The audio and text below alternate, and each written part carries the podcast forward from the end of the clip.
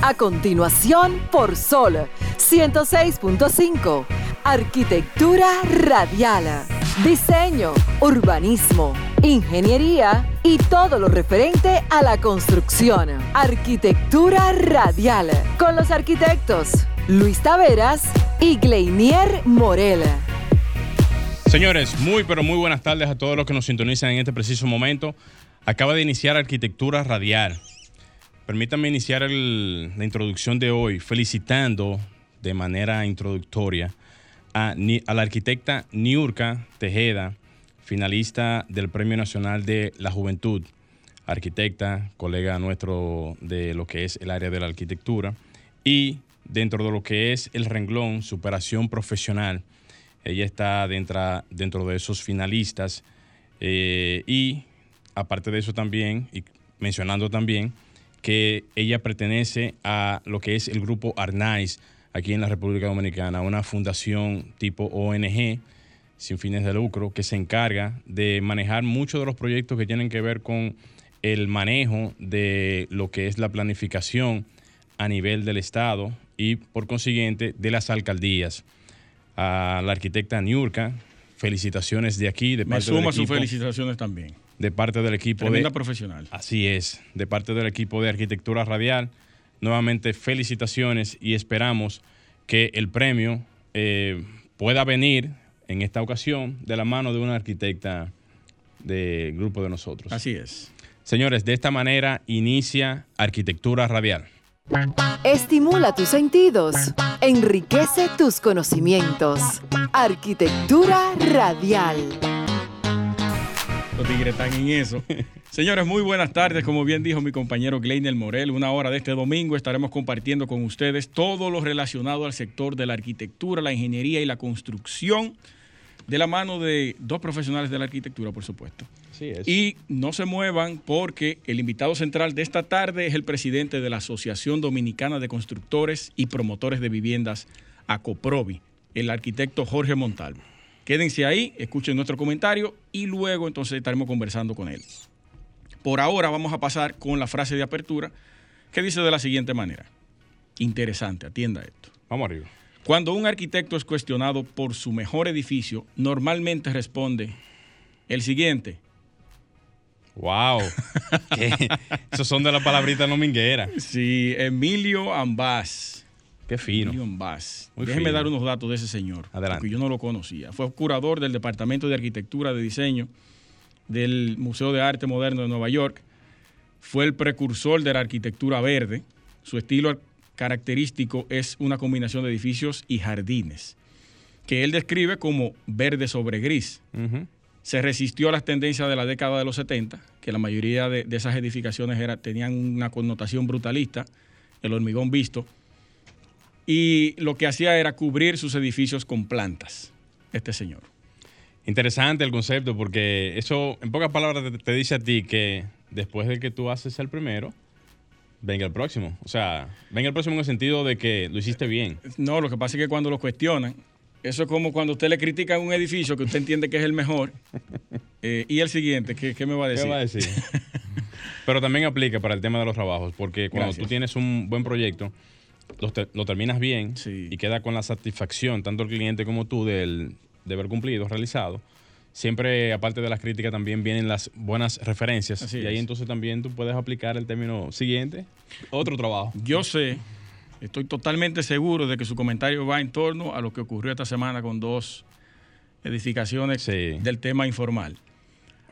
Agregándole algo a eso, antes de que usted inicie con su tema central, la arquitecta Catherine Espinosa, saludo para ella, me escribió con relación a eso, al video de la vivienda de dos niveles que se, se fue, colapsó, colapsó ajá, se, deslizó en un barranco. Me preguntaba a ella, y se lo pregunto a ustedes, pueden llamar a cabina, pueden escribirnos por por eh, Instagram Live o Facebook Live o al WhatsApp arquitectónico, el 829-630-8811. Ella me hacía la pregunta que si ha habido algún proceso penal donde estén involucrados los maestros constructores por esa mala práctica. Buena pregunta. no, aparece nunca un, no, maestro. No conozco ningún caso, por lo menos que se pueda, o sea, que, que pueda trascender lo que son los medios de comunicación, la prensa escrita, eh, redes sociales y todo eso, que tú puedas ver algún tipo de procedimiento legal ante este tipo de práctica, que la gran mayoría de las construcciones que se andan cayendo por ahí son producto a la informalidad. Exacto. Ningún profesional se atreve a hacer algo pensando en que por ahorrarse dinero, por hacer algo, porque uno tiene que cuidarse a nivel profesional. Pero tú sabes que hay muchos profesionales irresponsables, truqueros. Sí, hay muchos que pueden hacer alguna que otra truquería, porque no puede ser el 100% nunca de nada, pero independientemente de, el profesional se cuida mucho. La gran mayoría, el gran porcentaje se cuida mucho de lo que hace porque es un profesional y sabe que tiene muchas consecuencias que una pueden ser demanda automática. Claro, eso es correcto. Y el S4 en juego. Claro. Tu licencia de construir, que es, el S4 y de diseñar, queda totalmente fuera de servicio si tú cometes algún error en construcción. Así mismo es. Eso es la realidad que, vivimos nosotros. Entonces esa pregunta está interesante. Ojalá alguien pudiera darnos información sobre eso, porque nosotros no la tenemos. No, no, no. Eso, eso es así. Eso es correcto. No la tenemos. Bueno, eh, pues entonces voy a arrancar de una vez con mi, con, mi comentario, que trata justamente de esa parte. No sin antes, porque me gustaría aprovechar el momento. Eh, yo tengo mucha gente que a diario nos escribe, Luis, nos no, manda sus referencias del programa, nos critican también de, muchas cosas, porque las críticas siempre son buenas. Y yo tengo un listado bastante largo de personas a quienes yo quiero saludar antes de mi comentario para que no se me pase la oportunidad. Comenzando con Darlene Pérez, eh, donde quiera que te encuentres, saludo para ti. De paso también a mi hermana, eh, Ángela Morel, por la llegada a la familia de Mía Juliet. Un nacimiento. un nacimiento, claro que sí. Esa, esa, preciosura que acaba de nacer recientemente. Un besote para ti y tu beba. Así también como a Joana Hernández y a Vanessa Gavidia, profesoras ambas del área inicial y básica. Eh, también pueden seguirlas a ellas en Antojada, Antojado RD ya que ellas manejan mucho la parte de, de, catering y el, catering. Sí, catering, también preparación de, de, um, dulces y cake y todo ese tipo de cosas. Y más a propósito en estas épocas donde las personas consumen mucho ese tipo de cosas. Pastel en hoja y todo No, no, ahí no, ella no, creo que lleguen hasta ahí. Y aprovechar eh, que tenemos un nuevo integrante en, en, lo que es la parte publicitaria. Saludos a Manuel Reyes de la empresa Tonel Depot Multiservicios quien se une a Arquitectura Radial recientemente ahora con su empresa en el área de impresiones y en todo lo que tiene que ver la parte de empresarial eh, en, este tema. Y para todos los que tengan el, interés de conocer un poquito más sobre esto, pueden acercarse a sus redes sociales en Tonel Depot RD. Muy bien. Muy bien. Así que, señores, a todos ustedes, gracias por su sintonía y saludos a todos. Miren, las construcciones informales en esta semana han manifestado quiénes son los que están construyendo a nivel de lo que son las construcciones informales. Todos esos son maestros de patio, como yo dije la semana pasada, que se están dando el lujo ahora de ver cómo sus proyectos de manera informal se están ahora mismo desarrollando caóticamente mal. A propósito de eso, esta semana, como decía Luis al principio, sucedieron muchísimas noticias que llenaron la carpeta de información a nivel de construcción. Y yo voy a hacer un pequeño recuento de algunas de ellas para que ustedes vean cómo se está manifestando la parte de la informalidad en la parte de la construcción. Comenzando con la casa de dos, niveles, que fue la que comentó Luis hace poco, que colapsó en el barrio de las Guaranas, eso es en la provincia de Duarte. Ahí se vio lamentablemente cómo la inversión de una familia se fue por la borda de un derrisco, ya que quisieron hacerla sin saber las condiciones del suelo, algo tan importante como eso. Así también como el otro caso en esta misma semana en donde se derrumbó un techo de una construcción en San Juan. La misma mata a un joven porque un abogado se le ocurrió hacerse el gracioso, siendo eh, el que diseña y el que construye a la vez, violando todas las leyes de lo que tienen que ver con la parte de proyectos, que las mismas tienen que ser siempre tramitadas por las alcaldías y el Ministerio de Obras Públicas, que es el que se encarga de, aprobar este tipo de proyectos, y que puedan ser dirigidas al mismo tiempo por un profesional arquitecto o ingeniero de, de lo que es la rama de la construcción. Así también hubo otro caso del desplome del muro de gaviones que destruyó la parte trasera de una vivienda en donde quienes estaban construyendo el muro de gaviones lo hicieron como si ellos eran unos expertos haciendo, eh, sí, haciendo unos, o, sea, unos expertos haciendo muro de gaviones. O sea, eso da como evidencia de que el atrevimiento de hacer esto es como que cualquiera lo puede hacer y nadie les dice nada. Es decir, cualquiera hace un hoyo, cava a profundidad, siembra unas fundaciones, hace un edificio y aquí nadie le importa nada. A todo esto, no, o sea, no nos detenemos a, a ver cómo la informalidad en el país y las instituciones en el país pretenden cubrir cada metro cuadrado de República Dominicana. Estas situaciones lamentablemente nos están demostrando cada día que de construir una vivienda o invertir cientos de miles o millones de pesos es prácticamente un asunto donde la gente ni siquiera le da mente. O sea, nadie piensa realmente en lo que es la inversión y lo que esto puede ocasionarle siempre y cuando usted no busque la asesoría profesional. Ahora bien, ya que tenemos el problema de la informalidad que está ahí vigente y que tenemos prácticamente que vivir con ella, ¿qué vamos a hacer con la informalidad? O sea, no es un asunto de pensar y hablar de que la informalidad está ahí, de que hay proyectos que se están haciendo, de que hay situaciones que no se están controlando. Es más bien preguntarse, ¿qué vamos a hacer con la informalidad? O sea, ¿vamos a seguir permitiendo que la informalidad siga caminando a solas? ¿O vamos a seguir permitiendo que la informalidad siga matando gente? Porque eso es lo que está haciendo la informalidad ahora mismo. Está matando gente. Eso, eso es como yo decía en algún momento, que esa es la nueva modalidad de, de criminalidad que se arropa en la construcción porque definitivamente está causando que muchas vidas y propiedades se pierdan a causa de qué? De la inexistencia de las autoridades.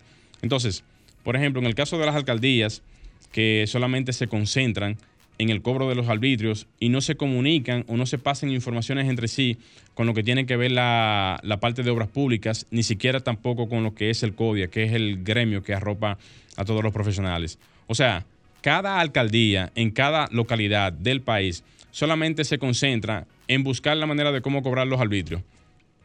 O sea, solamente se concentra en esa parte. Después de eso, no buscan la manera de cómo hacer de que la persona que vaya a construir esa casa cumpla con los requerimientos de la ley, en el sentido de que, de que por lo menos le pasen las informaciones que tengan que ver con ese tipo de proyectos a las a, la, obras públicas, para el tema de lo que es la revisión de lo que son los planos, ni tampoco le pasen ese tipo de informaciones a nivel de colaboración, obviamente, a lo que es el CODIA para verificar de que ese tipo de construcciones estén haciendo con profesionales del área.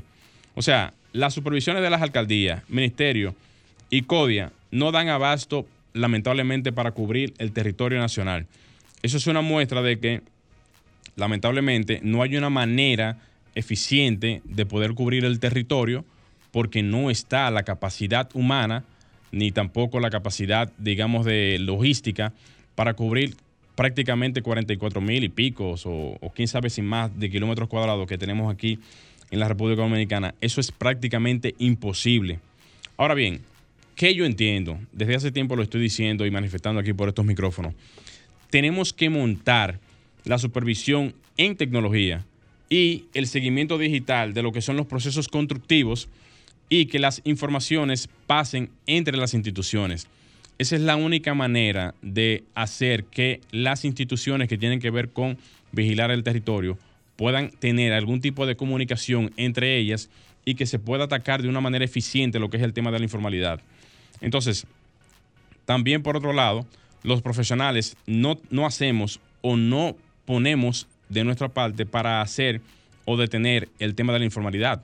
Porque como ya yo he dicho anteriormente, es increíble cómo un profesional pasa por una obra, sabe que está haciendo una obra, o sea, que se está haciendo una obra que no entra con la parte de la formalidad, y usted, sabiendo eso, no la notifica, no la reporta, no hace nada, y eso, a su misma vez, le quita la posibilidad al mismo profesional de poder tener dominio del territorio. En el sentido de que de que como usted tiene, legalmente hablando, un S4 que le da la potestad a usted de construir en el territorio dominicano, usted no hace lo que tiene que hacer para exigir su derecho. Entonces, usted, usted está esperando que las instituciones hagan por usted, o sea, hagan por usted, pero ¿qué hace usted por lo que es eh, cuidar su entorno? Nosotros no hacemos nada. Simple y llanamente estamos exigiéndole a las instituciones, al gremio y a todo el mundo que ponga realmente atención en este tipo de casos. Entonces, ya para ir recogiendo, el rol del cliente es contratar, no construir. Eso que nos quede claro. Y a los clientes también, ya que muchas veces nos dejamos influenciar por la manera en cómo los clientes manejan el entorno. O sea, ellos no pueden hacer nada sin que el profesional tenga participación. Eso tiene que quedarnos claro a nosotros, porque muchas veces entendemos como que si el cliente quiere hacer algo, bueno, pues él lo haga con quien sea, él lo puede hacer con quien sea, siempre y cuando sea un profesional del área. Ahora, si se pone a buscar a una persona que no cumple con esas condiciones, simple y llanamente, denúncielo.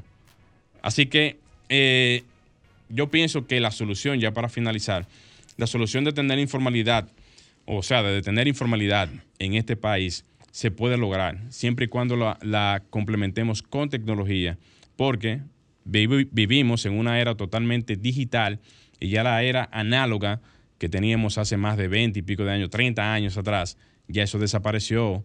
Tenemos que montarnos en tecnología para que de alguna manera u otra podamos hacer que la informalidad se pueda atacar desde otra óptica, desde otra perspectiva, para que no veamos en algún momento algún tipo de catástrofe mayor, porque ya en otros países como eh, creo que fue Chile, también Perú, eh, Colombia en estos días, han sufrido situaciones de terremotos y se han devastado muchísimas edificaciones que han mostrado la debilidad física, o sea, a nivel de estructura que tienen esos edificios y que nosotros aquí estamos pensando como que nunca eso va a pasar. El día que venga un terremoto aquí en República Dominicana se van a ir casi más del 60% de las construcciones que tenemos en el país. Señores, vamos a hacer un cambio y retornamos en breve. Estás escuchando Arquitectura Radial. Ya volvemos. Estás escuchando Arquitectura Radial. Bien, señores, continuamos en Arquitectura Radial. Recuerden que pueden llamar a los teléfonos de cabina al 809-540-1065. También agréguenos a su WhatsApp al 829-630-8811. Voy a pasar de inmediato con mi comentario de la tarde porque ya está con nosotros el, ingeniero, perdón, el arquitecto Jorge Montalvo, presidente de Acuprovi. Miren, el sector inmobiliario en China eh, se, está degradando progresivamente.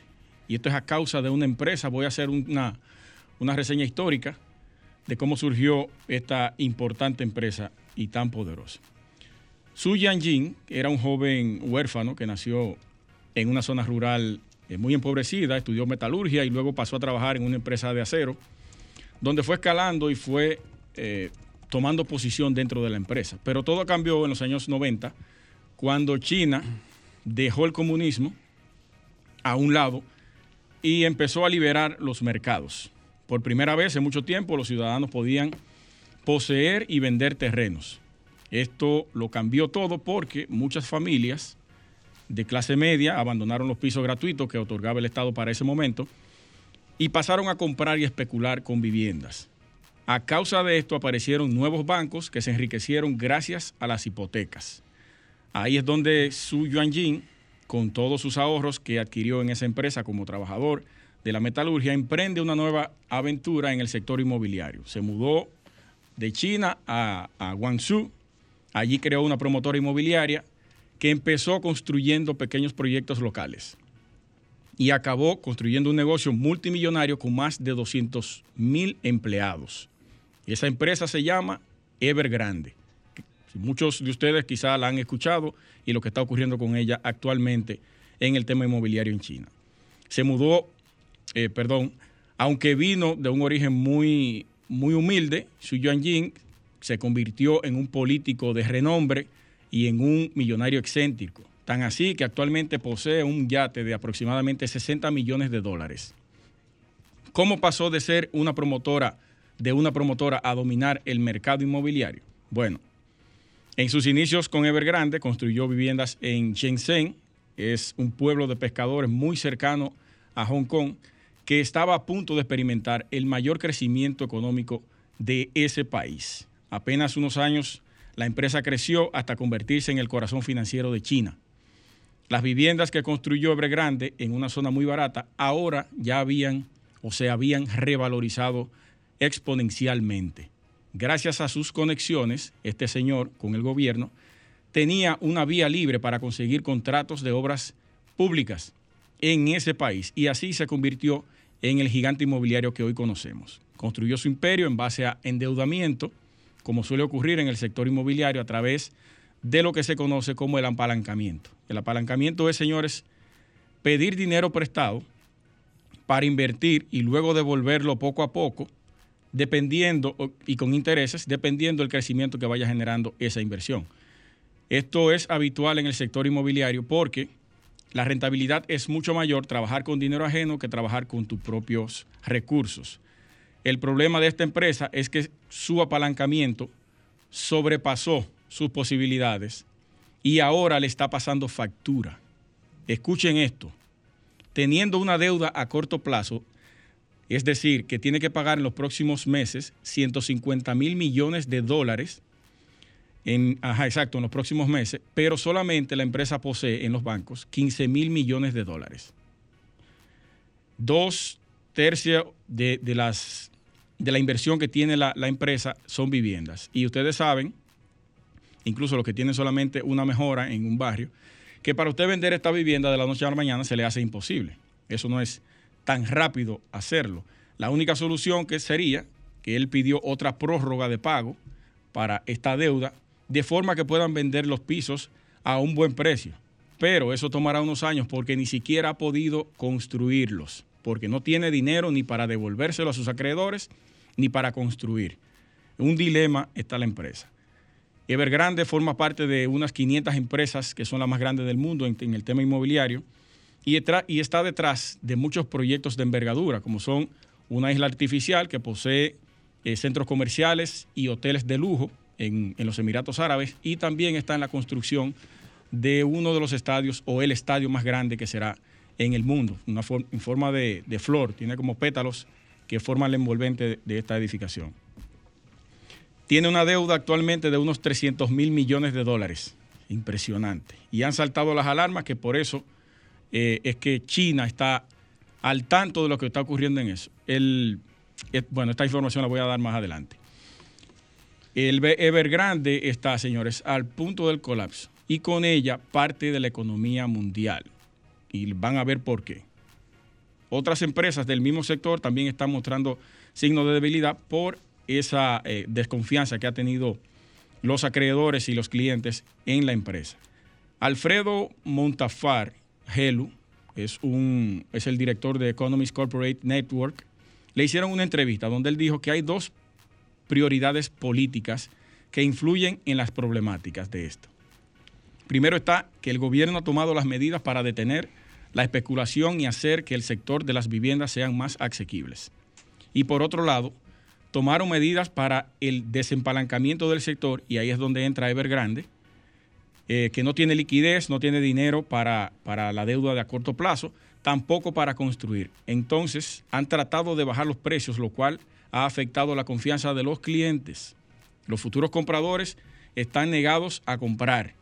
No quieren hacer una inversión que a largo plazo o a corto plazo, luego de adquirir esa vivienda, entonces se le desplome y tengan que venderla a un menor precio a la cual fue adquirida. Eso es un problema serio que tiene la empresa en, China. Otra de las preguntas que se le hizo a Mustafa Argelu es que si es una tendencia temporal o es una inflexión en el sector inmobiliario. Él respondió que impactará a otros sectores de la sociedad. Claro que sí, porque los desarrolladores no solo deben dinero a los bancos, sino también a los contratistas y a los proveedores. Y eso toca todo el sector inmobiliario, construcción y de ventas de materiales. En, el momento en que salió o explotó esta noticia de Evergrande, el, el gobierno chino emitió un comunicado diciendo que iba a emitir unos fondos para, para salvar la empresa y que la economía siga funcionando porque ellos saben el impacto que esto puede generar si la empresa quiebra en su totalidad, por la magnitud de la empresa y la deuda que tiene con los bancos a nivel internacional, no solamente en China, ellos han tomado préstamos a nivel internacional en otros bancos. Pero ahora ha desistido de hacer esa inversión porque está surgiendo otra empresa inmobiliaria de nombre Hobson Development, que es una, inmobiliaria china también. Entonces, el gobierno chino ha puesto los ojos en esa empresa y está descuidando a Evergrande para que ellos resuelvan su problema de la manera que puedan hacerlo y se va a enfocar en esta nueva empresa. Algo, eh, bueno, eh, es típico de China porque son una economía, yo la llamo una economía salvaje actualmente, aunque haya democratizado y abierto sus mercados, pero está devorando todo el mercado a nivel mundial. Invirtiendo, claro, porque de eso se trata, pero ellos vienen con una metodología y una filosofía totalmente diferente al capitalismo normal que conocemos. Hasta aquí mi comentario de la tarde. Esperemos que el, arquitecto pueda abundar un poquito más porque es experto en ese tema. Y no se muevan, que venimos con el invitado. Estás escuchando Arquitectura Radial. Ya volvemos. Estás escuchando Arquitectura Radial. Bien, señores, continuamos en Arquitectura Radial y ya tenemos con nosotros al arquitecto Jorge Montalvo, presidente de la Asociación Dominicana de Constructores y Promotores de Vivienda, ACOPROVI. Arquitecto, bienvenido. No, Flo, un aplauso al arquitecto. Muchas gracias. Qué bueno tenerlo aquí en el programa. Muchas gracias a ustedes por la invitación. La verdad que qué bueno que, finalmente se dio este encuentro y que fuera en el marco de esta séptima mesa de la vivienda, que es el evento más importante del sector vivienda en nuestro país. Y, y qué bueno tener la oportunidad de conversar con ustedes sobre esos temas y tan interesantes para el sector. Sí, sí, para nosotros también es muy importante porque siendo ustedes la sociedad o la asociación más fuerte a nivel nacional en términos de construcción y, y la promoción de viviendas, entonces eh, es bueno escuchar de la voz del presidente qué tienen, qué han hecho y también darle a conocer a las personas que no que valga la redundancia, no tiene conocimiento del que Acoprovi, saber qué hace Acoprovi y, y, de dónde viene Acoprovi y cómo se funda Acoprovi. Nosotros conocemos, pero hay mucho del público que no conoce. Claro, claro, claro.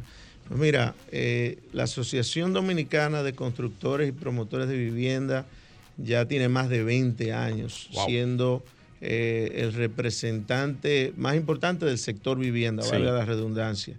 Y surge precisamente eh, buscando cómo siempre ha sido un norte eh, promover el acceso a la vivienda en un país que históricamente ha tenido un déficit habitacional enorme. O sea, y hemos visto que en estos veinte y pico de años, pues ese déficit... Va en incremento. ha ido en incremento y no había podido ser eh, abordado y trabajado efectivamente. Cosa que yo creo que ya ha empezado a cambiar eh, porque parte de lo que vamos a ver en esta séptima mesa es eh, la celebración de, que finalmente, y luego de más de 20 años, pues ya tenemos un ministerio de la vivienda. Era uno de los pocos países del mundo que no contaban con un ministerio que le dé a las autoridades eh, las herramientas para poder trazar políticas públicas en materia de vivienda. Paso importante. Entonces, eh, eh, Acoprovi siempre ha sido un defensor del sector vivienda, siempre ha buscado promover el desarrollo del sector inmobiliario y por eso siempre ha sido muy proactivo en este tema de, iniciativas que vayan en esa dirección. Y, un ejemplo, como te decía, es este mismo Ministerio de la Vivienda, que es una lucha de hace más de 20 años. Y en ese proceso pasamos por varios proyectos de ley, tuvimos el apoyo de varios eh, congresistas en diferentes momentos, pero no había aparecido aún la voluntad política para echar hacia adelante este ministerio que finalmente ya podemos decir que desde hace un par de meses se ha convertido en, ley, se ha aprobado esta ley, ya tenemos una ley de vivienda que crea el Ministerio de la Vivienda.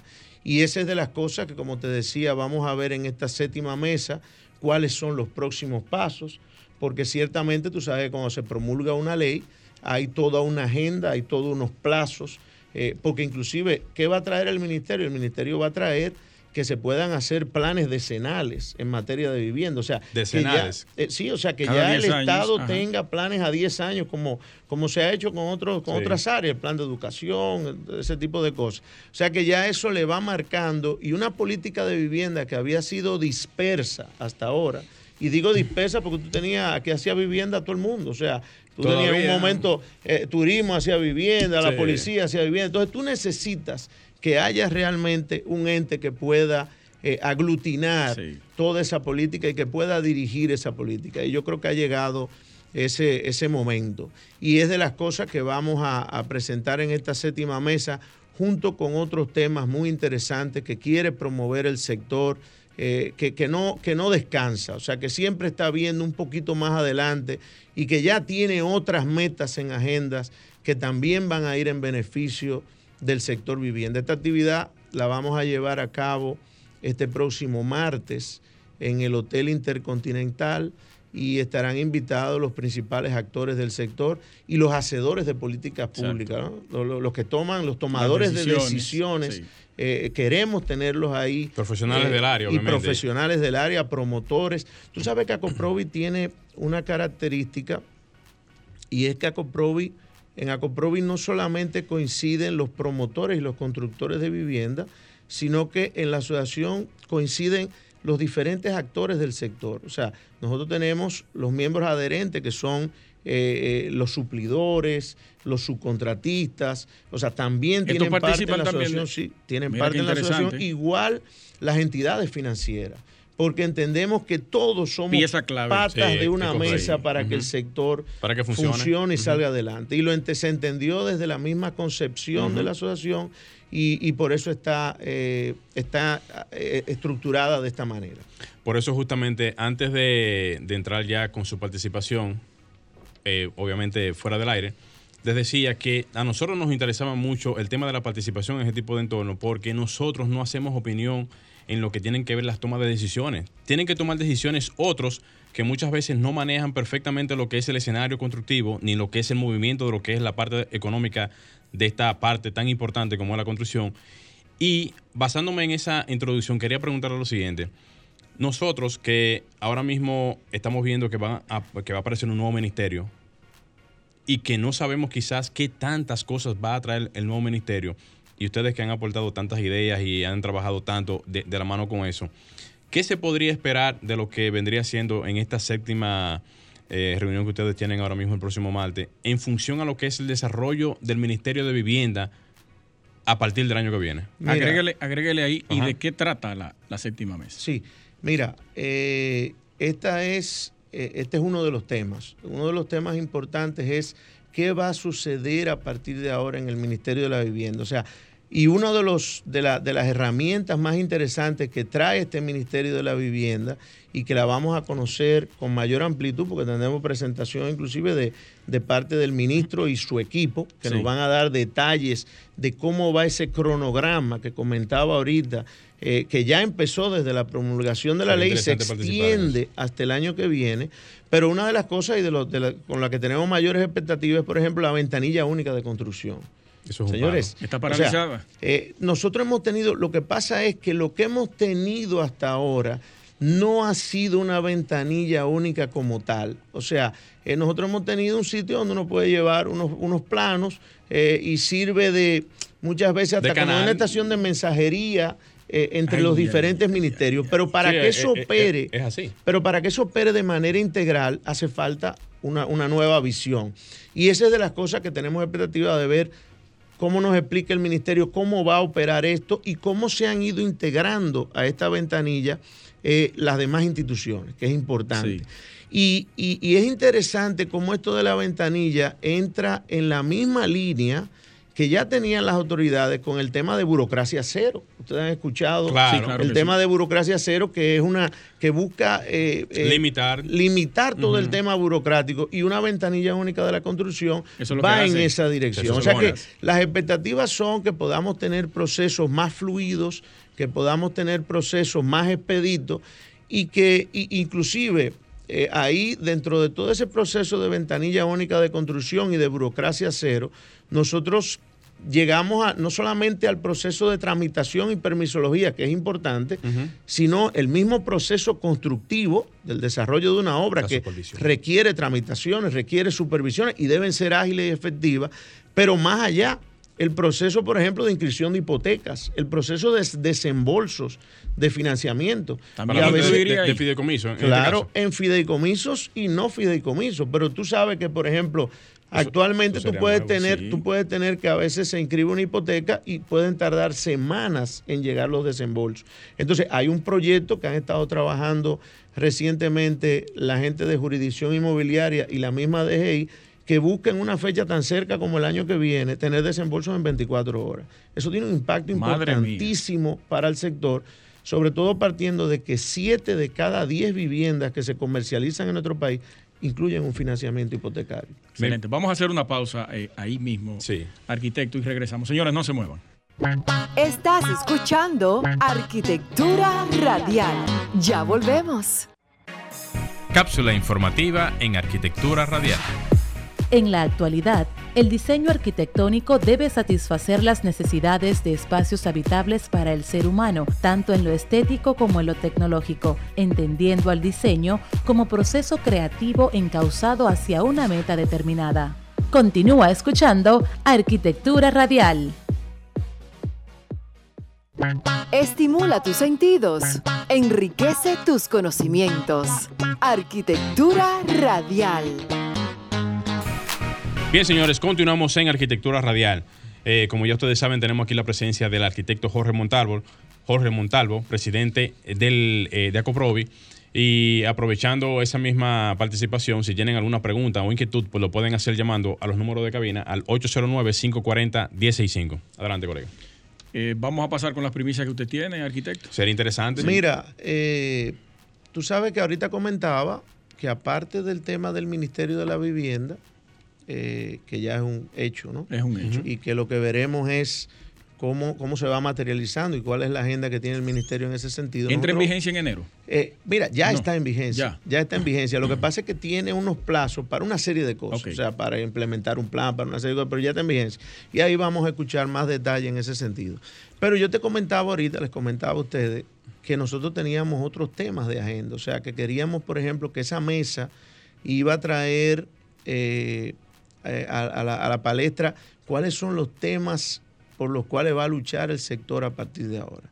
Y uno tiene un carácter sumamente interesante y es el tema de, de la ley de alquileres, señores. O sea, la incidencia y la implicación que puede tener el que contemos con una ley de alquiler moderna que garantice seguridad jurídica para todas las partes. Fuerte y clara. Es fundamental. Sí sobre todo partiendo de que tú tienes países, otros países, que inclusive el tema de esa modalidad representa un 70, un 80% de las personas que, viven en una propiedad, que viven en una casa. Y nosotros hasta ahora contamos con una legislatura que data de los años 50.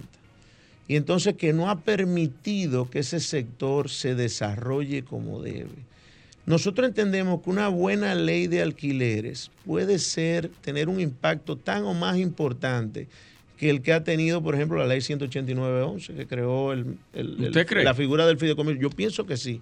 Yo pienso que sí, porque es que, eh, eh, como te digo, aquí no hay, aquí, aquí hay una cultura, aquí hay una cultura muy arraigada en el dominicano de la importancia, por ejemplo, de con el paso de los años, tú poder contar al final de tu vida con un par de propiedades que tú la puedas rentar a todos los niveles. ¿eh? es Tener una mejora, tener dos mejoras y tú con esa renta eh, poder vivir y, tener una mejor calidad de vida. O sea, eso está en la cultura, pero eso como una política de desarrollo eh, económico, como una política de desarrollo inmobiliario, eh, eso todavía no ha sido posible porque no, porque no, porque tenemos una ley que limita. Entonces, esa es de las cosas que vamos a ver en la mesa y vamos a ver oportunidades y desafíos que hay en base a, eso. Eso para y, ser queremos presentarlo. No, eso es para tener, probablemente para, para preparar algún anteproyecto de ley, como en su momento se hizo con la ley de vivienda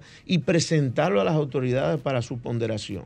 Pero la mesa sirve como escenario para sensibilizar sobre el tema, para que se entienda la importancia de este tema. Y tendremos paneles y presentaciones que van a disertar sobre ese particular. Pero no nos quedamos ahí. Oigan, este otro tema interesantísimo que vamos a tocar. Vamos a hablar, señores, de, del acceso aparte de, de los fondos de pensiones a los fondos individualizados, que es un tema. Eso, es un tema muy delicado. Bueno, pero déjame decir. muy, delicado. Pero déjame decirte. No, pero, pero déjame decirte. Claro, mira, claro. en medio de este debate que se ha armado sobre este tema, que tiene preocupado a muchos sectores económicos, porque sabe que se ha dicho, bueno, mira, si hay acceso a esos fondos, eso puede crear una distorsión en la economía. Claro, siempre y cuando el acceso a esos fondos tú no tengas ningún lineamiento y sea un tema abierto. O sea, si tú das recursos para despilfarrarlo, para comprar televisión, para, para, fiestas, entonces, claro, no, el efecto que puede tener en nuestra economía es devastador. Y por eso Acoprovi ha tratado de ver el tema desde un ángulo diferente. Y tomando, estamos, se va a presentar un estudio. Tienen la visión. Se va a presentar un estudio de la viabilidad del acceso de esos fondos para primera vivienda. Esa es una experiencia que ya hay en otros países y que con unos lineamientos y unas restricciones también, porque no es abierto a todo el que se pueden llevar a cabo. Y podemos tener, entonces claro, ya entonces para una primera vivienda, lo que implica eso, esa vivienda, desde el punto de vista económico y social, primero para la familia que consigue el acceso a ella, y segundo, la implicación que tiene también para nuestro país en materia de desarrollo económico, cuando tú estarías incentivando un sector que de hecho es de los que eh, eh, ha tenido el mayor protagonismo en la reactivación económica que hemos tenido en este 2021. O sea que vamos a ver ideas en ese sentido, vamos a ver ideas con profesionales eh, extranjeros, vamos a tener panelistas nacionales e internacionales. Y yo te diría que, estos tres temas que, hemos tocado hoy, ¿verdad? Ministerio, ley de, ley de alquileres y acceso de fondos de, pensiones. de pensiones para primera vivienda, son los temas que van a ser probablemente los protagonistas y los que van a despertar mayor interés entre, entre los presentes y, creo que, los que puedan creo que ustedes este son los únicos que han presentado una propuesta concreta para el retiro de los fondos de pensiones. Porque todo el mundo quiere que le entreguen los fondos, pero no tienen para dónde ir con, para dónde ir con ellos. Pues nosotros Antes de cerrar, Franklin, yo quiero eh, una última pregunta, arquitecto. ¿Qué le parece a usted la gestión de la alcaldía respecto al tema de planeamiento urbano en la ciudad? Mira, para cerrar. Tú me has traído, por poco se me queda uno de los temas. Ese es otro de los temas de la mesa, porque no, no, yo creo que ah. tenemos prácticamente todo. Y tú me lo acabas de recordar. Nosotros vamos a tener un panel en el cual vamos a tener la participación no solamente de la alcaldía del distrito, sino que vamos a tener Santo Domingo Norte, Santo Domingo Este. Los alcaldes del Gran Santo Domingo. El Gran Santo Domingo y, creo que tenemos Santiago y Punta Cana. ¿eh? Y entonces, ¿qué se va a tratar ahí? Ese va a ser un panel que se va a desarrollar a partir de una ponencia de un invitado internacional sobre ciudades compactas.